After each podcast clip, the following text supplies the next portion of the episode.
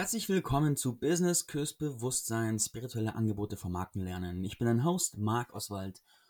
Heute gucken wir uns den Unterschied von deiner Markenpositionierung und deiner Produktpositionierung an.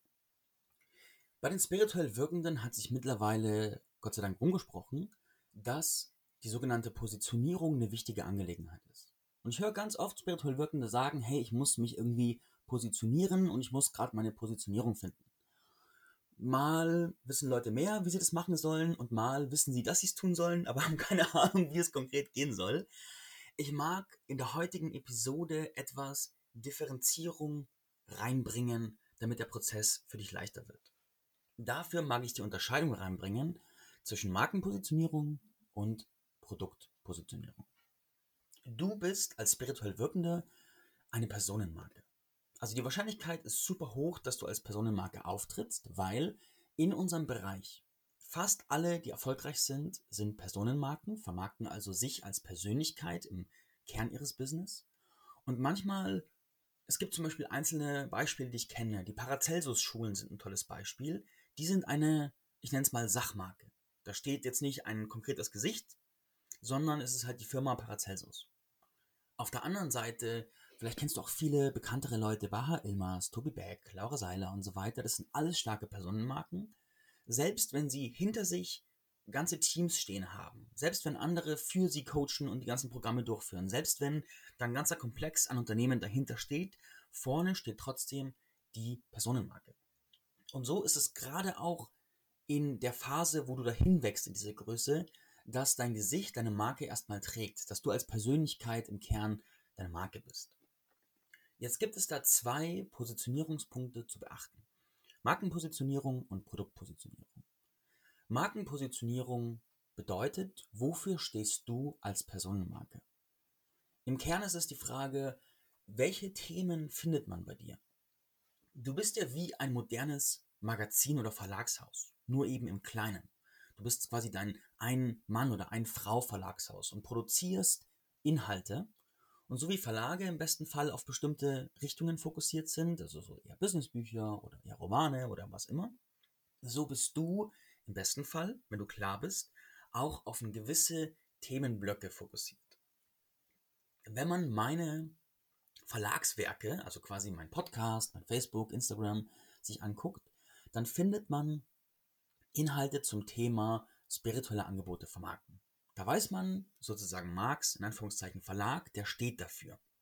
Und darauf ist meine Marke positioniert. Das heißt, jeder, der mich findet, findet sehr schnell raus, aha, bei dieser Personenmarke.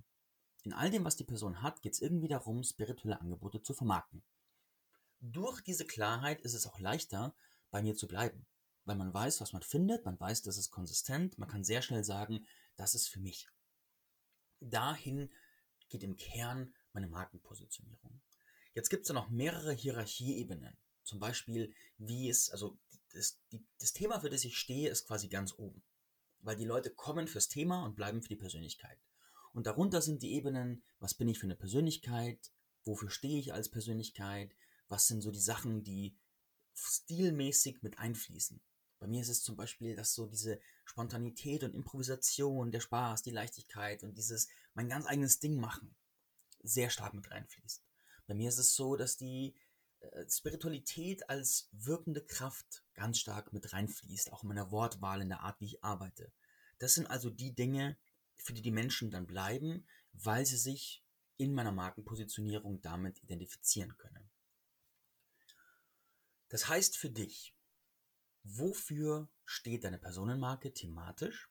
Was sind die Themen, wo man weiß, die findet man bei dir? Dazu findet man Content, dazu findet man Freebies, dazu findet man vielleicht auch Produkte später und, und, und. Der zweite große Aspekt ist dann die Produktpositionierung. Während bei der Markenpositionierung ein größerer Spielraum ist. Also bei mir zum Beispiel spirituelle Angebote vermarkten ist schon relativ präzise, auch von der Markenpositionierung. Bei der Produktpositionierung geht es aber um eine viel größere Präzision. Ich mag als Beispiel das Thema Beziehungen nehmen. Angenommen, deine Marke ist auf erfüllte Beziehungen positioniert. Das heißt, die Leute wissen, wenn sie deine Kanäle abonnieren, finden sie einfach immer wieder Inhalte verschiedenster Art, die sich alle um das Thema erfüllte Beziehungen drehen. Das ist soweit klar. Jetzt bringst du Produkte an den Markt. Bei der Produktpositionierung funktioniert dieses Level an, an Weite sozusagen oder Unschärfe in der Regel nicht.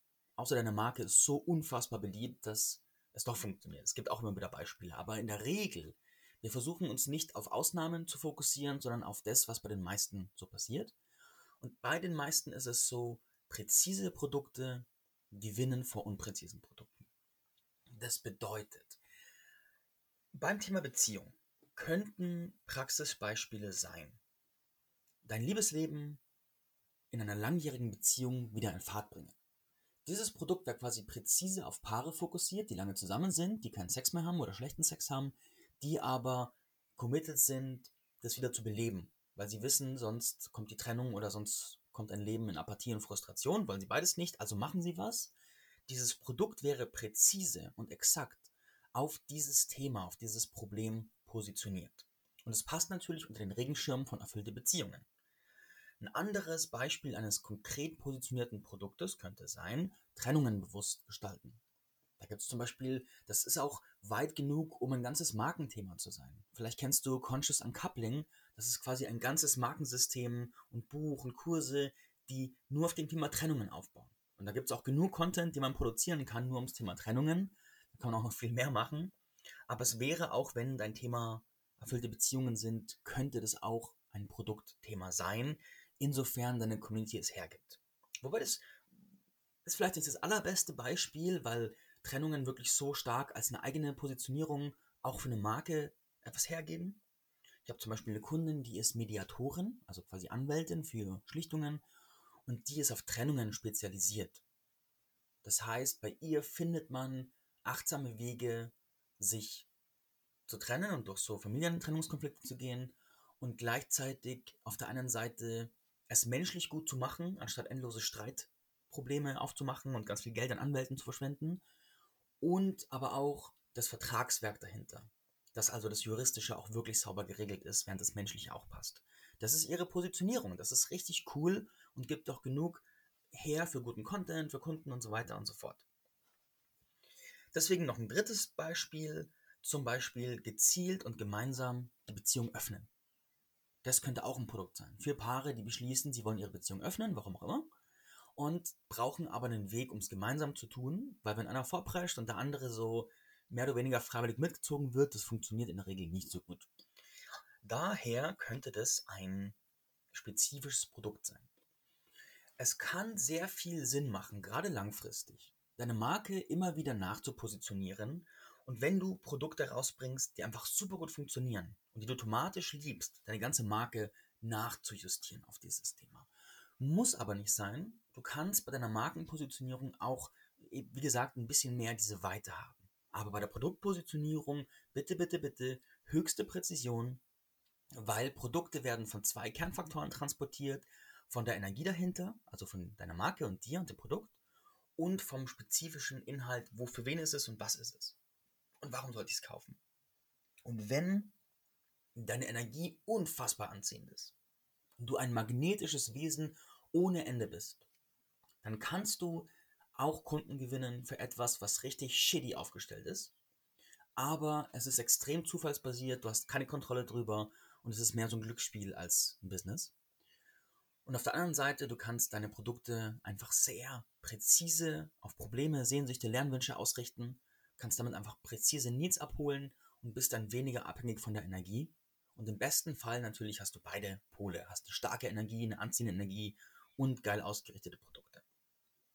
Das Fazit aus dieser Episode auf die Gefahr hin, dass ich mich wiederhole, ist, wähle eine Markenpositionierung, die klar genug ist, um glasklar verstanden zu werden und weit genug ist, damit du sagst, da habe ich genug Raum, mich auszudrücken. Und dieser Raum, dich auszudrücken, führt dich ja auch langfristig in die Präzision, weil du in all diesen möglichen Themen innerhalb deines Themas, also quasi erfüllte Beziehungen, gibt es ja tausend Unterthemen. Und dadurch, dass deine Marke erstmal auf dieses Level aufgestellt ist und du verschiedene Themenblöcke durcharbeitest, thematisch, durch Content, durch Workshops und so weiter, findest du ja immer mehr deinen Platz. Das heißt, es gibt dir auch den Raum, schärfer zu werden. Und es gibt dir auch den Freiraum zu sagen, Ich brauche keine Angst davor haben, mich zu positionieren, weil ich ja als Marke genug Raum habe. Bei den Produkten Präzision, Präzision, Präzision, Präzision, Präzision innerhalb deines Markenregenschirms. Das heißt, konkrete Probleme sehen sich der Lernwünsche und das in Kombination funktioniert erfahrungsgemäß relativ gut. Ich hoffe, dass dieser Podcast dir weitergeholfen hat. Lass mir gerne ein Feedback da. Ich freue mich immer über die Mails, die ich kriege und die Nachrichten, Facebook, Insta, Mail. In diesem Sinne, danke fürs Reinhören. Bis zur nächsten Episode. Pfiat's euch.